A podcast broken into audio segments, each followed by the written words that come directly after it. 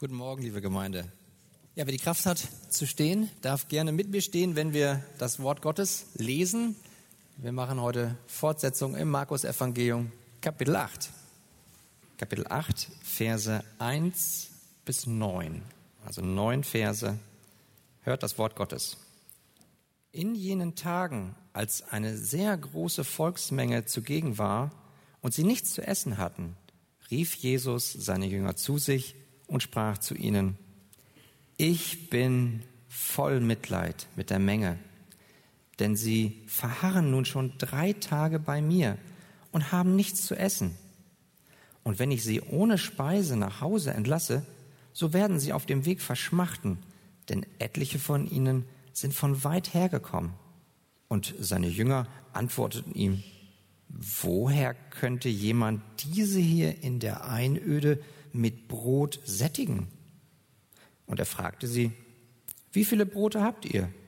Sie aber sprachen, sieben. Da befahl er der Menge, sich auf die Erde zu lagern. Und er nahm die sieben Brote, dankte, brach sie und gab sie seinen Jüngern, damit sie sie austeilten. Und sie teilten sie dem Volk aus. Sie hatten auch noch einige kleine Fische, und nachdem er gedankt hatte, gebot er, auch diese auszuteilen. Sie aber aßen und wurden satt. Und sie hoben noch sieben Körbe voll übrig gebliebener Brocken auf. Es waren aber etwa viertausend, die gegessen hatten, und er entließ sie. Amen. Lasst uns beten. Himmlischer Vater, wir danken dir für dein Wort. Herr, es ist so kostbar. Und ich bitte dich, dass du uns jetzt sättigst, dass du uns erfüllst mit deinem Wort, mit dir selbst. Jesus Christus, du bist derjenige, den wir erheben wollen. Und es ist dein Wort. Und du sollst verherrlicht werden. Und wir wollen dir ähnlicher werden. Und ich bitte dich, Heiliger Geist, dass du dieses Wort nimmst und dass wir deine Stimme hören und durch dieses Wort erbaut werden, ermutigt, getröstet, da wo erforderlich ermahnt, sodass wir in unserem Leben die richtige Nahrung haben, damit ein Leben wirklich ein Lobpreis ist für dich. Darum bitten wir dich, Vater. In Jesu Namen. Amen. Amen. Setzt euch gerne. Ja, unser lieber Pastor Andi hat das gerade schon so schön eingeleitet. Wisst ihr, was ein Déjà-vu ist? Ein habe ich doch schon mal gesehen. Du denkst dann, das, was du gerade erlebst, das habe ich doch schon mal erlebt. Du fährst irgendwo her und siehst ein Gebäude und denkst, hier war ich doch schon mal. Und vielleicht ist es dir auch gerade so ergangen, als wir den Text gelesen haben.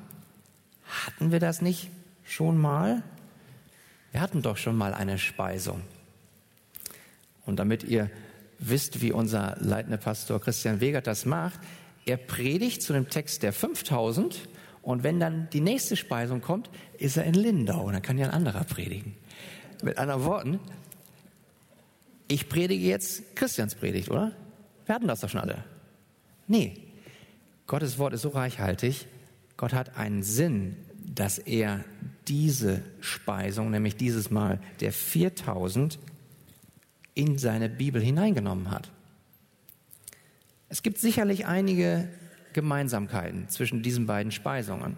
Die erste waren die mit den 5000, jetzt die zweite, die wir heute haben, ist die mit den 4000. Gemeinsam ist, dass sie beide eine große Volksmenge betreffen. Ebenso, dass sie an einem einsamen Ort sind. Die Menschen sind auch alle hungrig. Und Jesus vermehrt beide Male Brot und bei beiden Malen werden alle gesättigt. Insofern alles gemeinsam. Aber wo sind wesentliche Unterschiede? Zum Beispiel, ja, nun, dem einen Mal sind es 5000, bei dem anderen sind es 4000. Wobei beim ersten Mal da sind es 5000 Männer. Mit anderen Worten, da kommen noch die Kinder und die Frauen dazu. Das heißt, wir reden hier von 10.000 bis 15.000 Menschen. Bei der Speisung der 5000, da ergriff wer die Initiative? Da waren es die Jünger, die gesagt haben, Jesus, hier sind die Menschen, die brauchen was zu essen. Heute im Text ist es so, da ergreift Jesus die Initiative.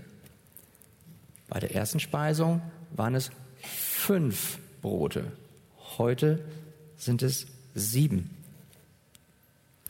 Beim ersten Mal blieben zwölf Körbe voll Brocken über. Heute sind es sieben Körbe.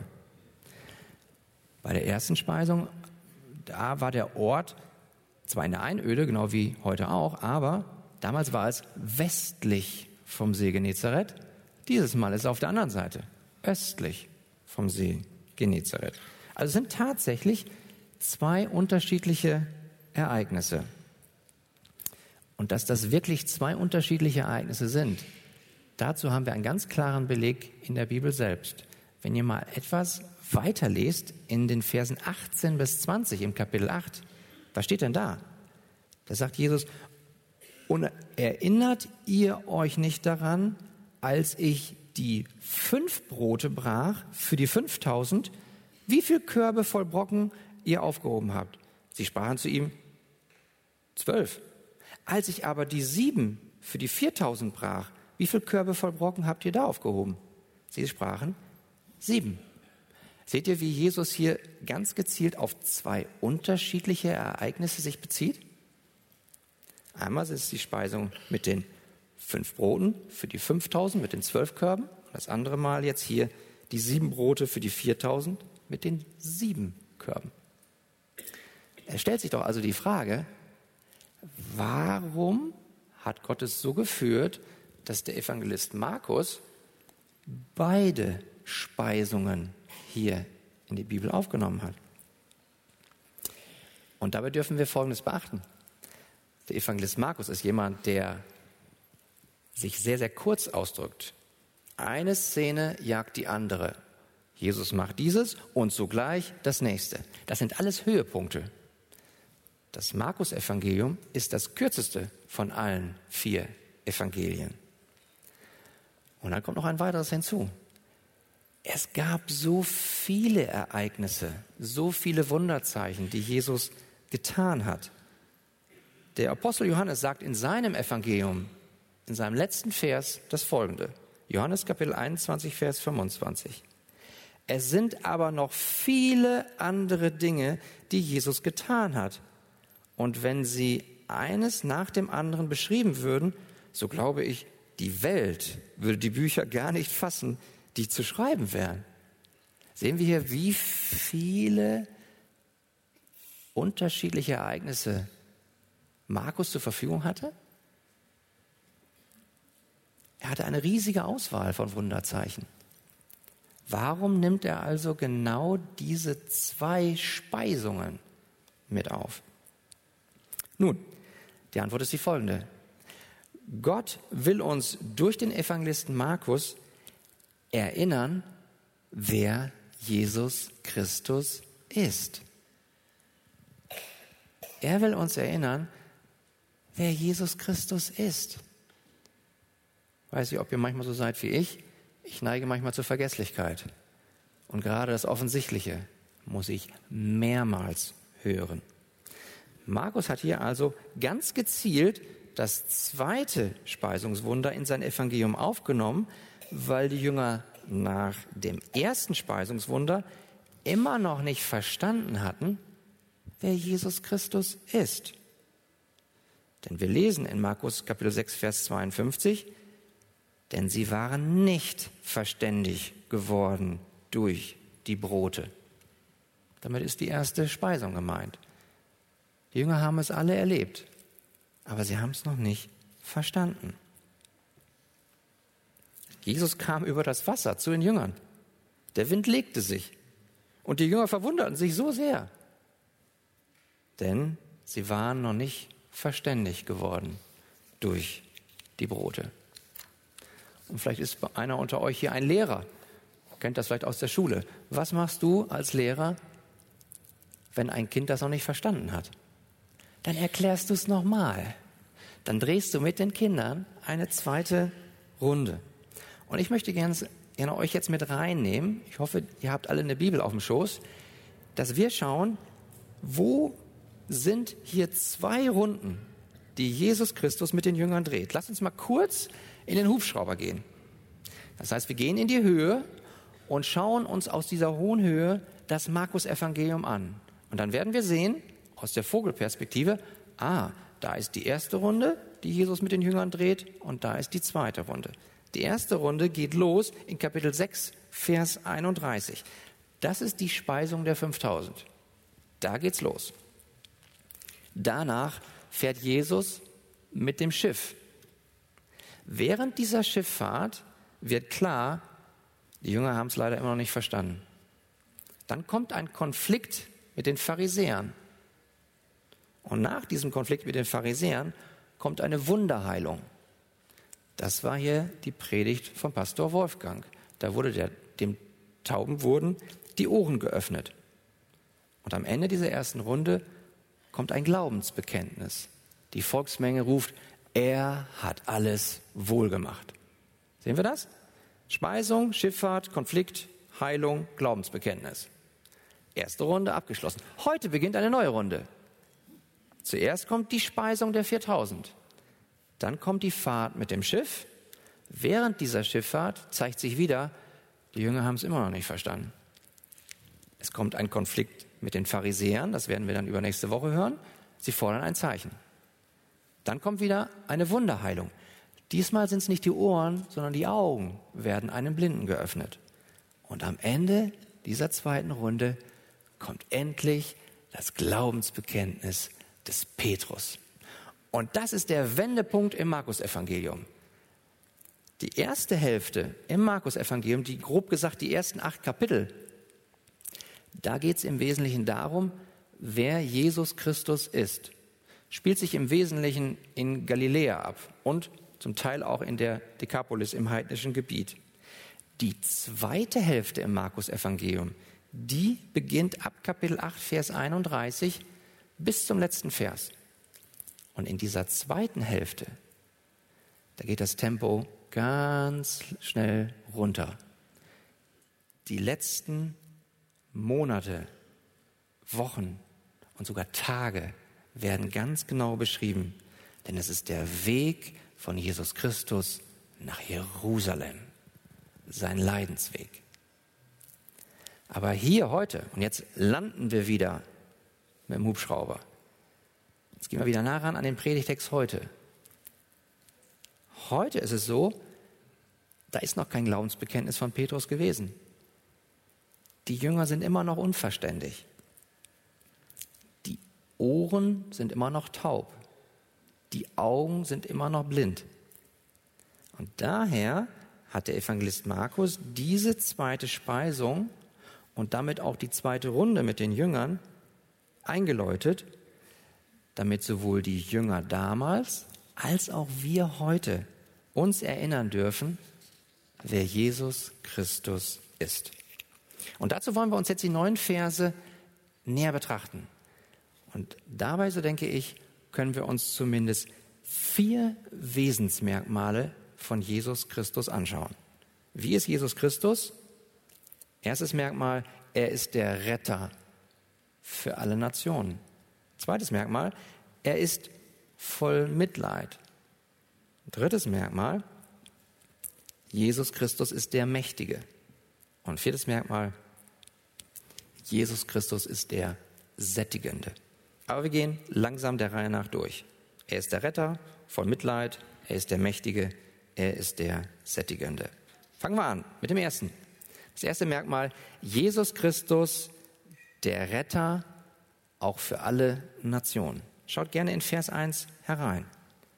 Da steht, in jenen Tagen, als wieder eine sehr große Volksmenge zugegen war und sie nichts zu essen hatten, rief Jesus seine Jünger zu sich und sprach zu ihnen. Also Vers 1 sagt uns hier, dass diese Speisung der 4000 in jenen Tagen stattfand. Und diese Worte in jenen Tagen verbindet das, was jetzt in den nächsten neun Versen kommt, mit dem, was vorher war. So, und was war vorher? Das lesen wir in Kapitel 7, Vers 31. Dort steht, und da benutze ich jetzt hier die Elberfelder Bibel, weil die das wunderbar übersetzt, und er verließ das Gebet von Tyros und kam über Sidon an den See von Galiläa mitten in das Zehn-Städtegebiet. Ich weiß nicht, ob ihr noch die Karte vor Augen habt, die wir in den letzten beiden Wochen hier hatten. Einige, die da waren, können sich das vielleicht noch vorstellen. Es begann alles damit, dass Jesus westlich vom See von Galiläa in Galiläa gestartet ist. Da ging er hoch in den hohen Norden, aus dem Gebiet Israel heraus, ging nach Tyrus.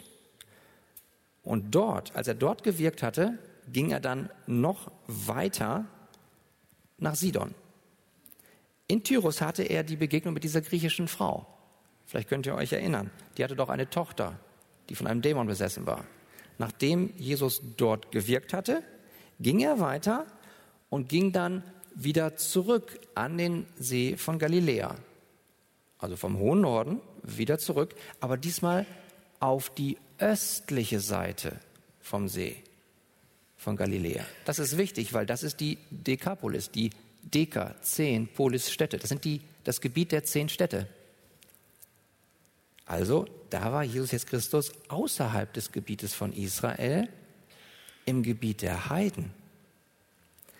Weil Markus also hier in Vers 1 sagt, dass in jenen Tagen wieder eine große Volksmenge zugegen war, sagt Markus damit, dass diese Speisung im Gebiet der Heiden stattfand. Und das ist eine wesentliche Grundlage. Was sagt uns das? Jesus Christus ist der Retter für alle Nationen. Richtig, Jesus Christus ist zuerst der Heiland für das jüdische Volk. Denn das hatte er ja auch schon zu der griechischen Frau in Tyrus gesagt. Denn in Markus 7, 27 haben wir gelesen, da hat Jesus gesagt, lass zuvor die Kinder, also das Volk Israel, satt werden. Zuerst ist also Jesus Christus zu den verlorenen Schafen von Israel gesandt. Aber danach kommt er auch zu den Heiden. Gott sei Dank. Zu denen gehören die meisten von uns. Denn schon die griechische Frau hatte doch zu Jesus Christus gesagt, in Markus 7, 28, sie aber antwortete und sprach zu ihm, ja Herr, und doch essen die Hunde unter dem Tisch von den Brosamen der Kinder. Wer ist hier mit den Hunden gemeint? Das sind die Heiden. Das war eine Bezeichnung von den Juden für die gering geschätzten Heiden. Das waren die Hunde. Und die Hunde ja, die sollten aber doch dann bitteschön zumindest die Krümel bekommen, die vom Tisch der Kinder herunterfallen.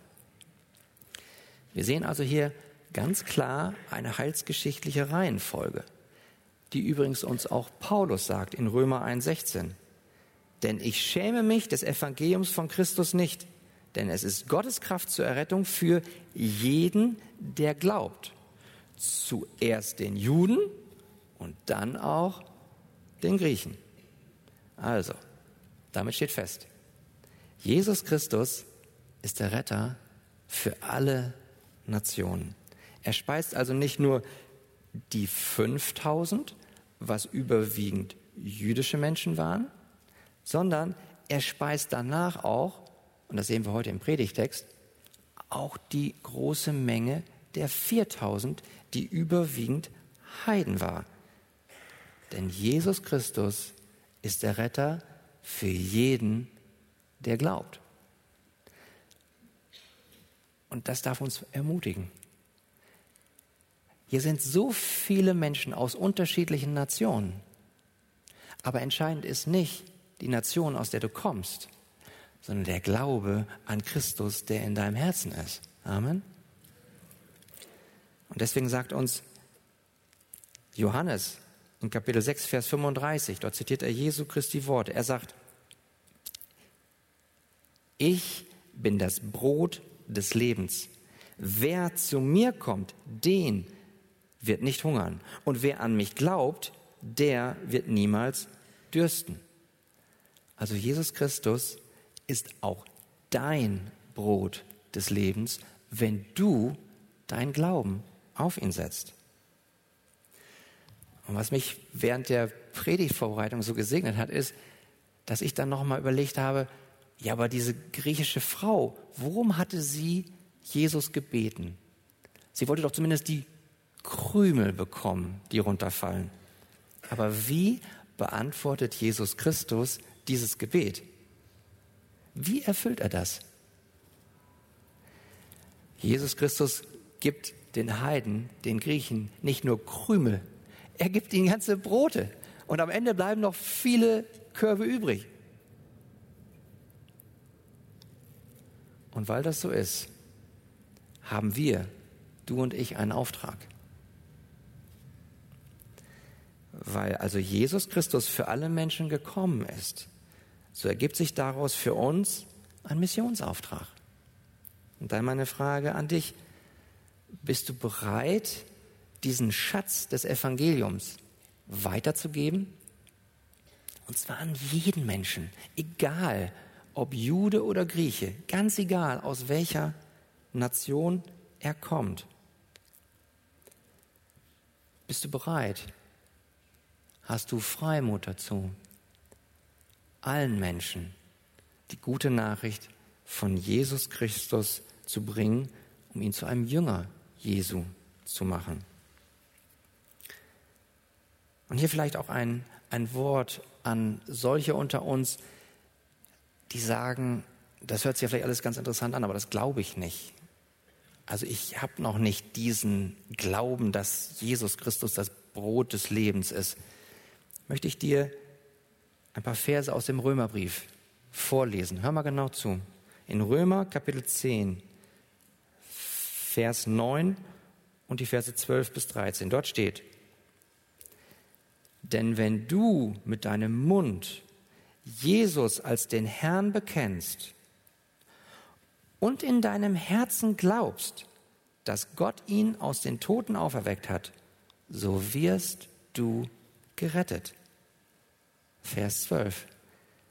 Es ist ja kein Unterschied zwischen Juden und Griechen. Alle haben denselben Herrn, der reich ist für alle, die ihn anrufen. Denn jeder, der den Namen des Herrn anruft, wird gerettet. Also, wir freuen uns, dass du hier bist. Danke, dass du gekommen bist. Rufe den Herrn an. Bitte ihn, dass er dich sättigt mit sich selbst, dass er auch dein Brot des Lebens ist. Also wir sehen, wer Jesus Christus hier ist. Jesus Christus ist der Retter für alle Menschen. Das bringt uns zum zweiten Merkmal. Jesus Christus ist voll Mitleid. Man könnte auch sagen, er ist der Barmherzige. Schaut in die Verse 2 und 3. Dort steht, ich bin voll Mitleid mit der Menge, denn sie verharren nun schon drei Tage bei mir und haben nichts zu essen. Und wenn ich sie ohne Speise nach Hause entlasse, so werden sie auf dem Weg verschmachten, denn etliche von ihnen sind von weit hergekommen. In Vers 2 zitiert Markus also hier die Worte, die Jesus Christus selbst gesagt hat. Ich bin voll Mitleid. Wie war das bei der ersten Speisung? In Kapitel 6, Vers 34 steht, und als Jesus ausstieg, sah er eine große Volksmenge und er hatte Erbarmen mit ihnen. Seht ihr da, wie Markus bei der ersten Speisung etwas beschreibt, was Jesus Christus getan hat. Und er beschreibt, wie Jesus Christus ist. Hier bei der zweiten Speisung, da haben wir die wörtliche Rede von Jesus. Das macht einen Unterschied aus.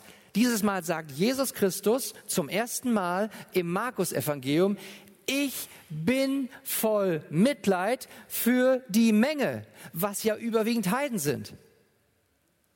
Das war bis dahin noch nie gehört worden.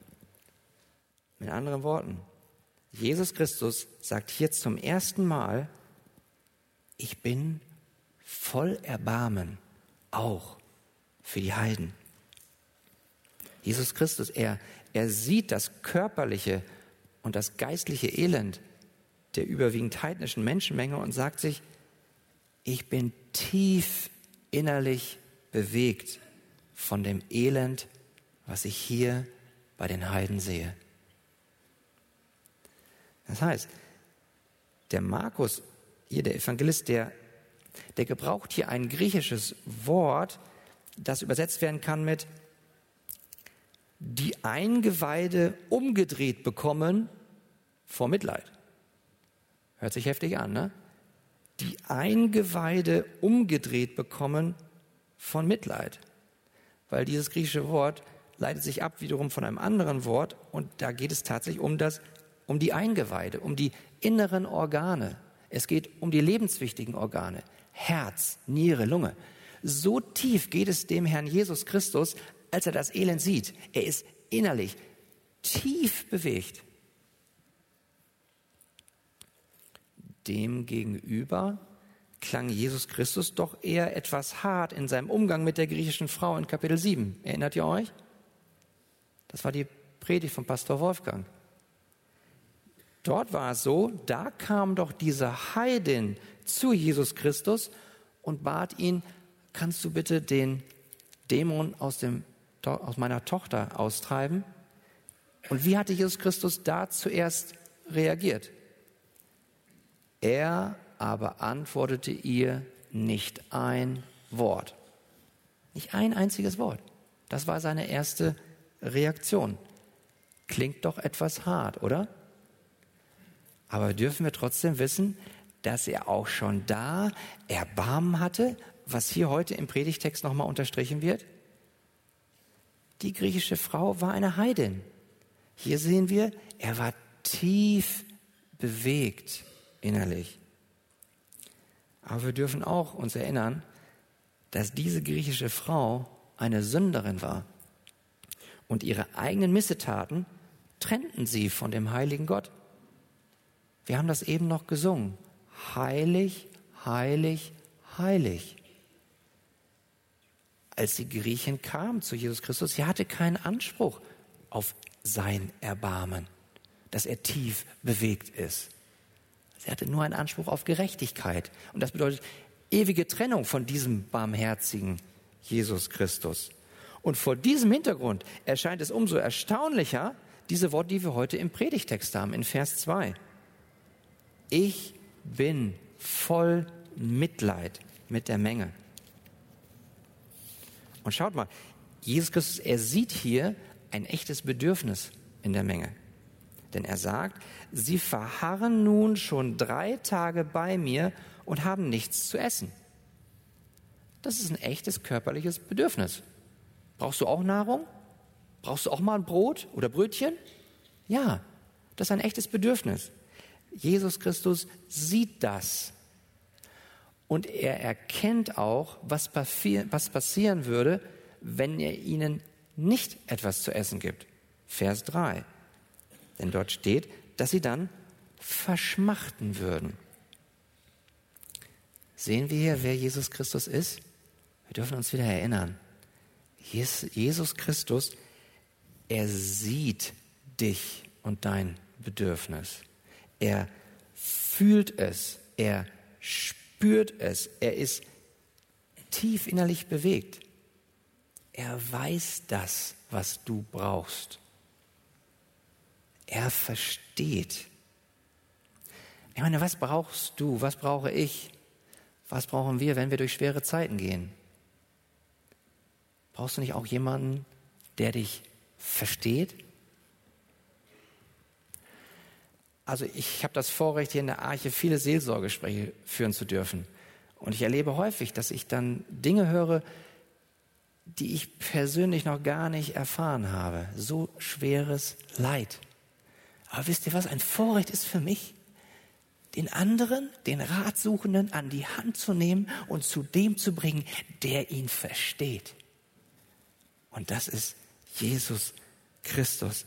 Er ist der, der uns, der dich versteht.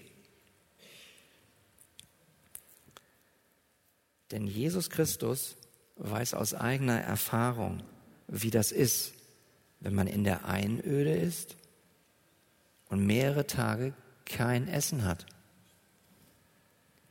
Er war 40 Tage, 40 Nächte in der Wüste und zuletzt war er sehr hungrig. Und deswegen ist Jesus Christus hier tief innerlich bewegt von dem Bedürfnis der Menschenmenge nach Brot zum Essen, weil er weiß, wie sich Hunger anfühlt. Jesus Christus selbst war hungrig. Und das erinnert mich so an die Worte des Schreibers des Hebräerbriefes in Kapitel 4, Vers 15. Denn wir haben nicht einen hohen Priester, der kein Mitleid haben könnte mit unseren Schwachheiten, sondern einen, der in allem versucht worden ist, in ähnlicher Weise wie wir, doch ohne Sünde. Also Jesus Christus ist nicht nur ein Retter, er ist ein Retter, der Mitleid hat, der Sympathie mit uns hat. Ich frage dich, wie geht es dir gerade? Mit welchem Bedürfnis bist du in deinem Herzen heute in die Kirche gekommen? Wir alle haben Bedürfnisse. Bei der Menschenmenge war es so, die hatten ein Bedürfnis nach Nahrung. Genauso haben wir dieses Bedürfnis. Vielleicht hast du auch das Bedürfnis, dass du sagst, ich brauche einfach ein Auto, das auch fährt. Gott sieht das.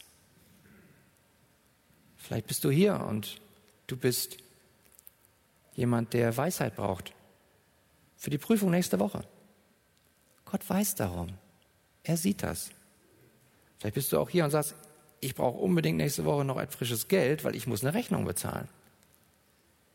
Gott sieht das. Vielleicht bist du aber auch hier und leidest unter einer sehr, sehr schweren Krankheit. Gott sieht dein Leiden. Er ist tief bewegt. Jesus Christus ist kein abstrakter Gott, der seinen Kopf in die Wolken steckt und kein Interesse mehr an den Menschen hat. Er steht vor des Vaters Thron und tritt für dich ein. Er weiß, wie du dich fühlst. Er leidet mit dir. Er ist dein Retter, der Mitleid mit dir hat. Und deswegen ruft uns der Apostel Petrus zu, im ersten Petrusbrief, Kapitel 5, Vers 7, alle eure Sorge werft auf ihn, denn er sorgt für euch. Ist das nicht herrlich? Er sorgt für dich. Und das ist genau das, was Jesus Christus auch hier im Predigtext in Vers 2 tut. Er sorgt sich um die Menge, weil er voll Mitleid ist. Und jetzt halten wir kurz inne und gucken nochmal, welche Priorität hat Jesus Christus hier gesetzt und auch die Volksmenge. In Vers 2, da steht doch, ich bin voll Mitleid mit der Menge, denn sie verharren nun schon drei Tage bei mir und haben nichts zu essen. Schon drei Tage sind die Menschen bei Jesus und haben nichts zu essen. Vielleicht geht es dir so wie mir. Ich habe das schon so häufig gelesen. Lass uns mal bitte noch mal uns das vorstellen. Seit drei Tagen gibt Jesus Christus eine Predigt nach der anderen. Und könnt ihr euch vorstellen, dass dann schon am Ende des ersten Abends bei dem einen oder anderen schon ein bisschen Magenknurren kommt? Aber die sagen, oh, ich muss zuhören, das ist so interessant. Der erzählt dir vom Reich Gottes, es ist nah und wir sollen Buße tun und glauben. Boah, ich muss noch mehr hören. Aber ja, Hunger, ah, das ist okay. Lass mal weiter zuhören. Der zweite Tag, wieder eine Predigt nach der anderen. Die kleben an Jesu Lippen. Puh, könnt ihr euch vorstellen, dass da schon der erste Hunger wieder kommt? Aber wir wollen weiter zuhören. Ich, ich, ich klebe an Jesu Lippen. Wie Maria, die zu Jesu Füßen saß und sagt, ich, ich, ich muss Jesu Worte hören. Aber spätestens am dritten Tag, da musste Jesus wahrscheinlich lauter sprechen, weil das Magenknurren so laut war. Aber was sagen Sie? Ich will weiter zuhören. Ja, ja, ich, ich habe Hunger und ah, okay, aber ich muss hören. Ich muss, ich muss, muss die, die gesunde Lehre. Ich brauche die geistliche Speise. Seht ihr die Priorität, die die Volksmenge setzt? Und auch die Priorität, die Jesus Christus setzt. Zuerst das Wort, zuerst die geistliche Speise und danach kommt dann die körperliche Speise. Welcher Vers, der mir da noch kam, war aus Matthäus Kapitel 6, Vers 33. Trachtet vielmehr zuerst nach dem Reich Gottes und nach seiner Gerechtigkeit, so wird euch dies alles, also auch Nahrung, euch hinzugefügt werden.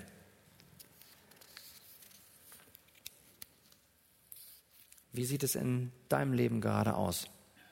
Wie setzt du deine Prioritäten? Hast du gerade wieder ganz viel zu tun, ganz viele Aufgaben? Ich glaube, ganz vielen geht es so. Aber welche Priorität setzt du jetzt? Stehst du morgens auf und sagst, boah, das ist dich so viel zu tun. Ah, nee, beten habe ich jetzt gerade keine Zeit für. Aber ich, ich erledige schon mal die erste Aufgabe, dann kann ich auch noch beten. Und der Tag schreitet voran, wieder die nächste Aufgabe, gebetet hast du immer noch nicht. Und du sagst, na ja, am frühen Morgen Bibellese, ja, aber ich habe so viele Aufgaben. Äh, ich, ich mache das mal später. Ich kann das noch abends machen. Der Tag vergeht, du hast ganz viele Aufgaben erledigt. Aber Bibellese, Gebet, wie sieht's mit deiner persönlichen Beziehung mit Jesus Christus aus? Ich möchte dich ermutigen, dass du die Priorität setzt, die Jesus Christus hier gesetzt hat und auch die Volksmenge. Und ich denke, es ist sicher zu sagen, dass aus dem Predigtext Folgendes abzuleiten ist. Du kümmerst dich darum, dass du die gesunde Lehre bekommst, geistliche Brot. Und Jesus Christus kümmert sich darum, dass du körperliches Brot bekommst.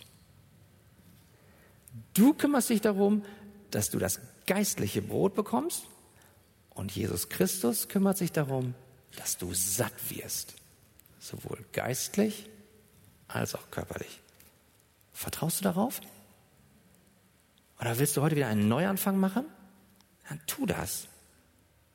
Du kannst dir sagen, wenn ich heute neu damit anfange, die Priorität zu setzen, in meine Beziehung mit Jesus Christus zu investieren, indem ich mir Zeit nehme zum Beten, indem ich in seinem Wort lese, indem ich über den Vers nachsinne, dann wird sich Jesus Christus auch erbarmen über meine Agenda. Vertraue ihm. Wenn du Jesus Christus zu deiner Priorität machst, dann wird er dir auch seine Kraft und seine Weisheit geben für all die Aufgaben, die du hast an dem Tag. Amen. Also wir dürfen sehen, wir dürfen uns erinnern, Jesus Christus ist ein Retter, der voll Mitleid ist. Was uns zum dritten Merkmal bringt. Verse 5 bis 7. Jesus Christus, der Mächtige. Es steht dort. Und er fragte sie, wie viel Brote habt ihr? Sie aber sprachen, sieben. Da befahl er der Menge, sich auf die Erde zu lagern. Und er nahm die sieben Brote, dankte, brach sie und gab sie seinen Jüngern, damit sie sie austeilten. Und sie teilten sie dem Volk aus, und sie hatten auch noch einige kleine Fische. Und nachdem er gedankt hatte, gebot er, auch diese auszuteilen. Was macht Jesus Christus hier? Er gebietet. Er dirigiert die Menge. Er ordnet etwas an, nämlich dass sie sich dort, wo sie sich befinden, hinsetzen, auf die Erde. Was macht die Menge? Die hört das Gebot und sie folgt. Wir sehen also hier die Macht Jesu Christi. Er ist souverän. Er hat alles unter Kontrolle. Und dabei sehen wir insbesondere zwei Dinge, die in seiner souveränen Hand sind. Das erste ist das Bedürfnis als solches, das Bedürfnis der Menschen. Jesus Christus ist also mächtig, das Bedürfnis der Menschen nach Nahrung zu erfüllen. Er sieht, die Menschen sind hungrig und er macht etwas. Er hilft. Er ist mächtig, die 4000 Menschen in der Einöde zu versorgen. Was macht Jesus? Er nimmt wenig und macht daraus viel. Er nimmt etwas, was nicht ausreichend ist für so viele und macht daraus etwas, was zu viel ist für die Menge. Das heißt, er, Jesus Christus, er schuf aus den sieben Broten so viele Brote, dass 4000 Menschen gesättigt wurden und noch sieben Körbe übrig blieben. Jesus Christus ist der mächtige Schöpfergott. Daher sagt uns der Apostel Paulus im Kolosser Kapitel 1, Vers 17, alles ist durch ihn und für ihn geschaffen. Jesus Christus, die zweite Person des dreieinigen Gottes, ist der Schöpfergott. Und wie hat Jesus Christus das Brot vermehrt? Ich weiß es nicht. Jedenfalls steht geschrieben, Vers 6b. Und er nahm die sieben Brote, dankte und brach sie und gab sie seinen Jüngern, damit sie sie austeilten. Er, er hat gedankt. Er, er, ist der Schöpfergott. Er, er braucht nur zu danken. Er braucht nur zu denken. Und stellt euch das mal vor. Die Jünger sind da, die Riesenmenge sitzen alle auf dem Boden und, und er dankt und bricht und dann gibt er es denen. Dann laufen die los und verteilen das. Die kommen wieder. Und du hast du es gesehen?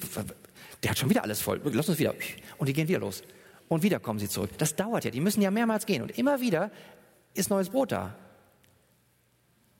Wie herrlich ist dieser Schöpfergott. Aber das geht hier noch weiter. Jesus Christus ist nicht nur mächtig, das Bedürfnis der Menschen nach Nahrung zu erfüllen, sondern bedenkt bitte auch, wo sich Jesus Christus gerade befindet. Vers 4 sagt es uns. Wir sind hier in der Einöde. Das ist ein einsamer Platz. Dort ist es wüst. Meine Frage an dich. Wo bist du gerade? Gefühlt. Ich weiß, du bist körperlich jetzt hier oder hörst es irgendwann. Aber wo bist du gerade vom Herzen her? Bist du da vielleicht auch in einer Einöde? In der Einsamkeit? In einer Wüste? Bist du vielleicht hier als Ehepartner und deine Ehe macht eine Dürrezeit durch? Du fühlst dich verlassen? Nicht geliebt? Aber du hast vielleicht sogar keine Liebe für deinen Ehepartner. Alles erscheint dir so kaputt. Du siehst nur Wüste, keine Hoffnung. Vielleicht bist du aber hier auch als Mama oder Papa oder machst gerade eine schwere Zeit mit deinen Kindern durch und du weißt nicht weiter. Die Situation erscheint dir aussichtslos.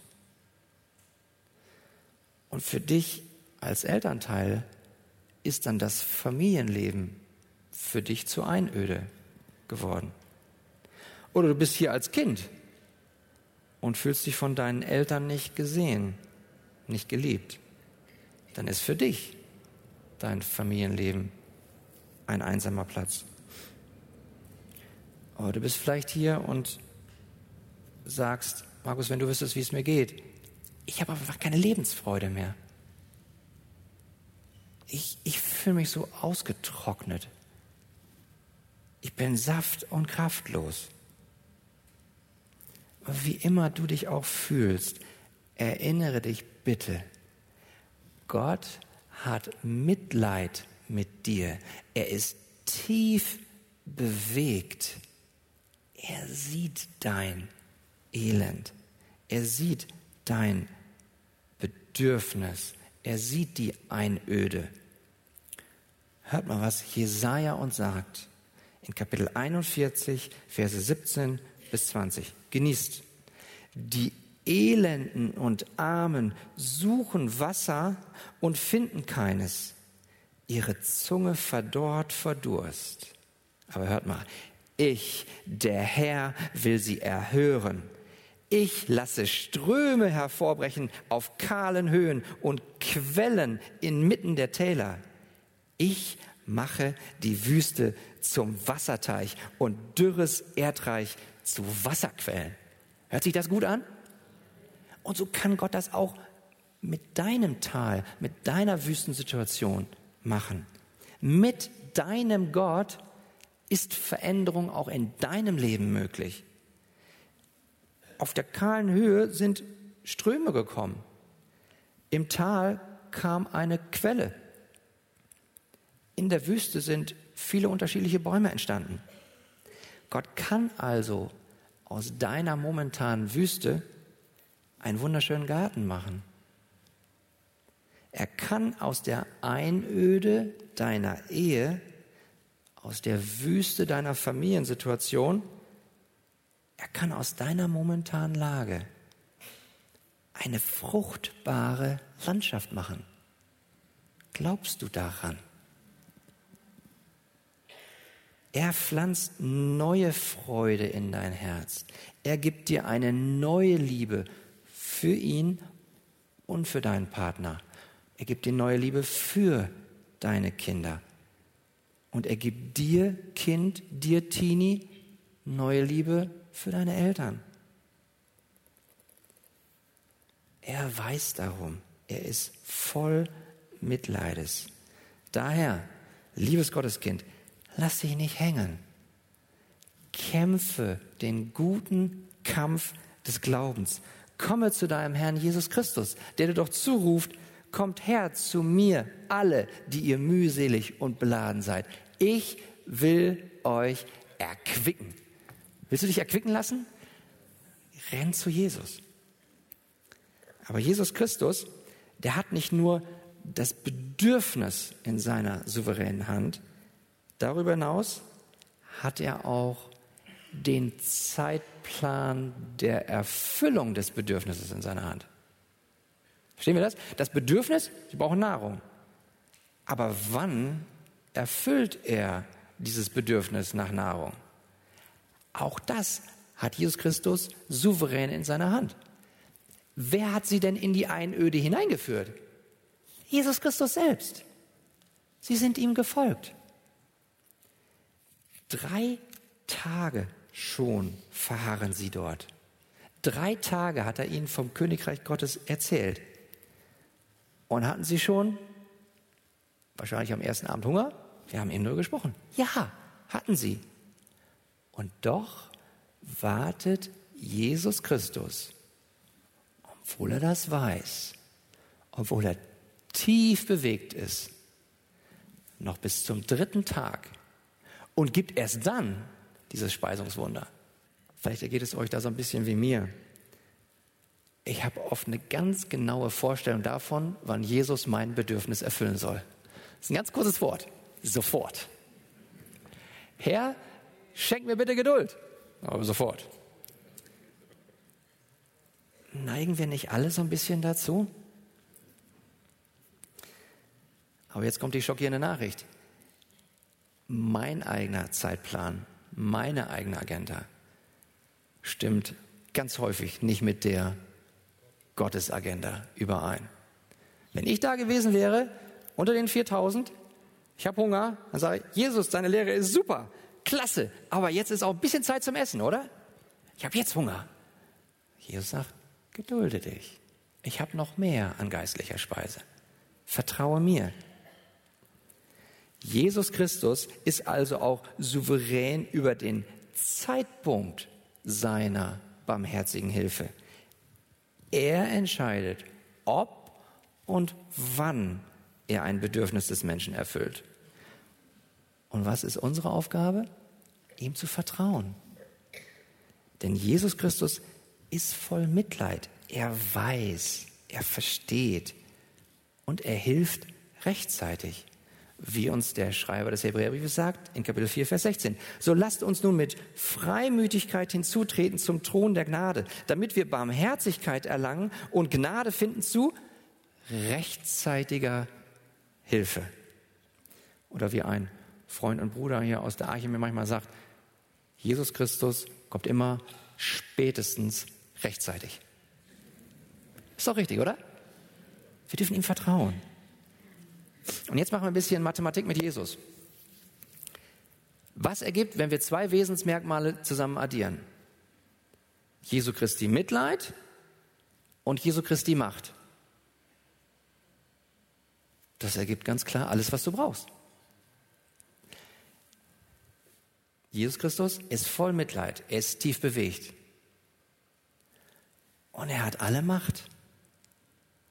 Das ist alles, was wir brauchen als seine Gotteskinder, weil er ist allein weise, er ist alleine voller Liebe, voller Güte, voller Erbarmen.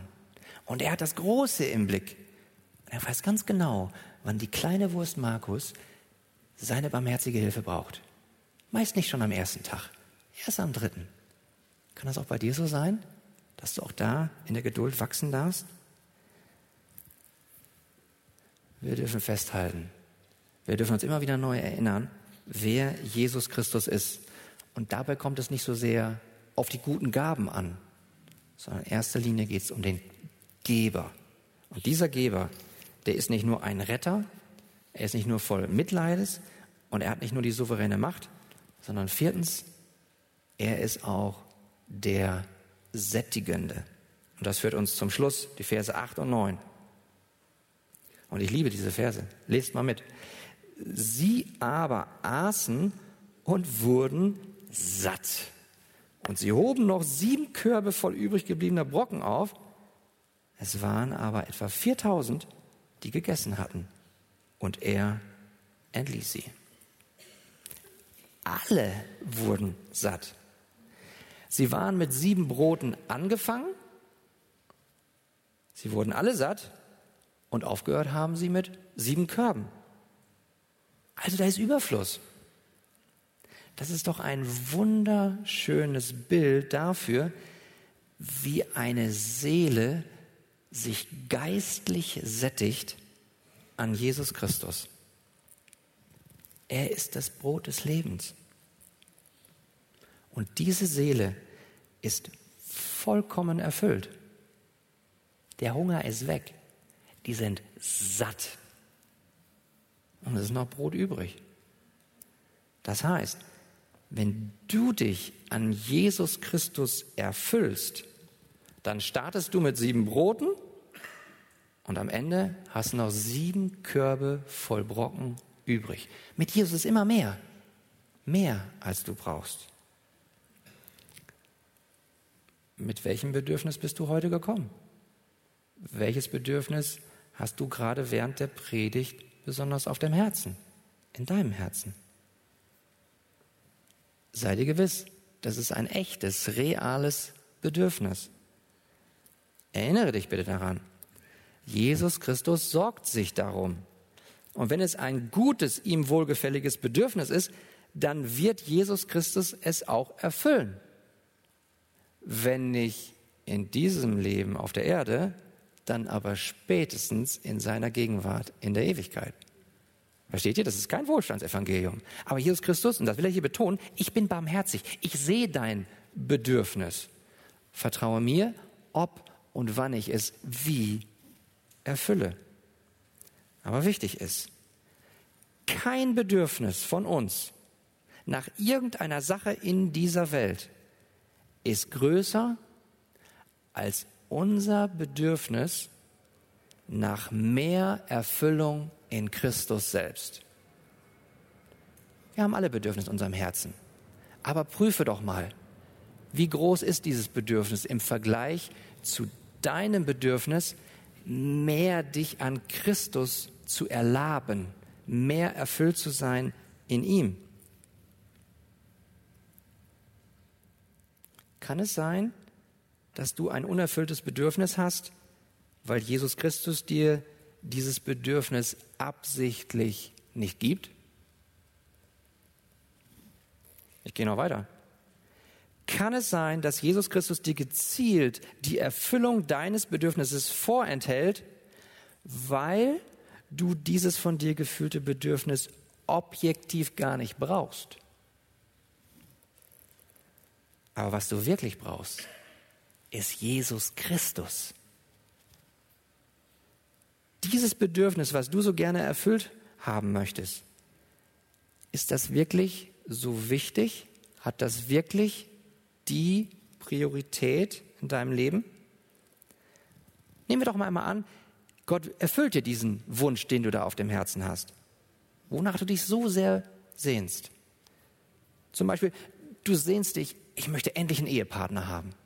Und nehmen wir mal an, Jesus Christus erfüllt dir alsbald diesen Wunsch und du hast auf einmal einen Ehepartner. Würde dich dann dieser Ehepartner wirklich vollkommen erfüllen? Ich hoffe, es gibt viele gute Momente und das ist bestimmt so. Aber wenn du dann dazu neigst, ah, jetzt habe ich einen Ehepartner und jetzt wird mein Leben besser und jetzt bin ich wirklich erfüllt, ja, jetzt wird alles gut, dann sei dir getrost. Der beste Bräutigam ist Christus selbst. Amen. Genauso ist es auch mit uns Ledigen, die, die auch hier unter uns sind. Du hast schon Christus, deinen Bräutigam. Wir müssen also aufpassen, wenn wir unsere Erfüllung auf der horizontalen Ebene in irdischen Dingen suchen, dann können wir letztlich nur enttäuscht werden. Und dann bleiben wir zurück, durstig und hungrig. Also lasst uns bitte nicht den Fehler machen, dass wir Jesus Christus, das lebendige, sättigende Wort Gottes verlassen und uns die Befriedigung in weltlichen Dingen suchen. Jeremia sagt uns in Kapitel 2, Vers 13, denn mein Volk hat eine zweifache Sünde begangen. Mich, die Quelle des lebendigen Wassers, haben sie verlassen, um sich Zisternen zu graben, löchrige Zisternen, die kein Wasser halten. In welchen Zisternen graben wir gerade heute Morgen?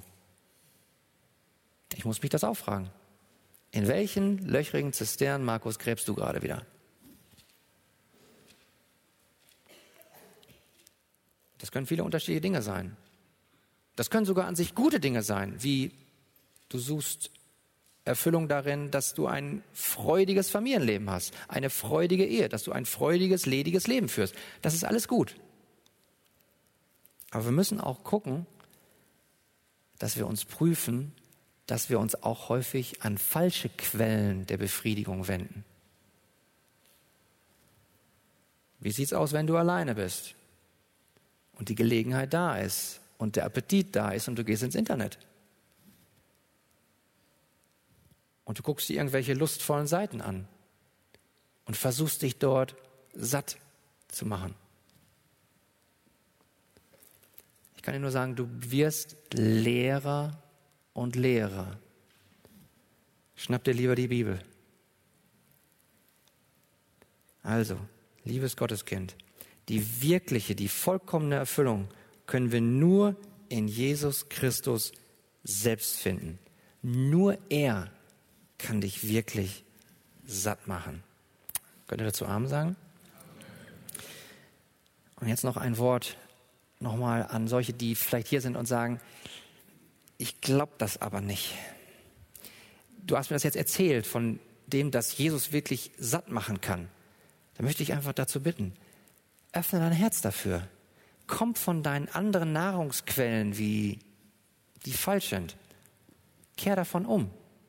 Nach dem Gottesdienst haben wir zwei Tische dort stehen. Da kommen ganz liebe Männer und Frauen, die werden dir helfen. Komm, such das Gebet. Kämpfe. Mach dich los von diesen alten Wegen, von diesen falschen Nahrungsquellen und komm zu Jesus. Denn mit Jesaja rufe ich dir, rufe ich uns allen zu. Kapitel 55, Verse 1 und 2. Wohl an, ihr Durstigen alle, kommt her zum Wasser. Und die ihr kein Geld habt, kommt her, kauft und esst. Kommt her und kauft ohne Geld und umsonst Wein und Milch. Einschub, das ist Evangelium der Gnade. Du kannst es dir nicht verdienen. Lass dich beschenken mit Jesu Christi Evangelium. Vers 2 geht's weiter. Warum wiegt ihr Geld ab für das, was kein Brot ist und euer Arbeitslohn für das, was nicht sättigt? Hört doch auf mich, so sollt ihr Gutes essen und eure Seele soll sich laben an fetter Speise. Und diese fette Speise, das ist Jesus Christus. Und das ist genau der Jesus Christus, an den uns heute Gott durch seinen Evangelisten Markus im Predigtext erinnern wollte. Jesus Christus, er ist der Retter für alle Nationen. Er ist voll Mitleid. Er ist der mächtige, souveräne Schöpfergott. Und er ist alleine derjenige, der dich vollkommen sättigt. Amen.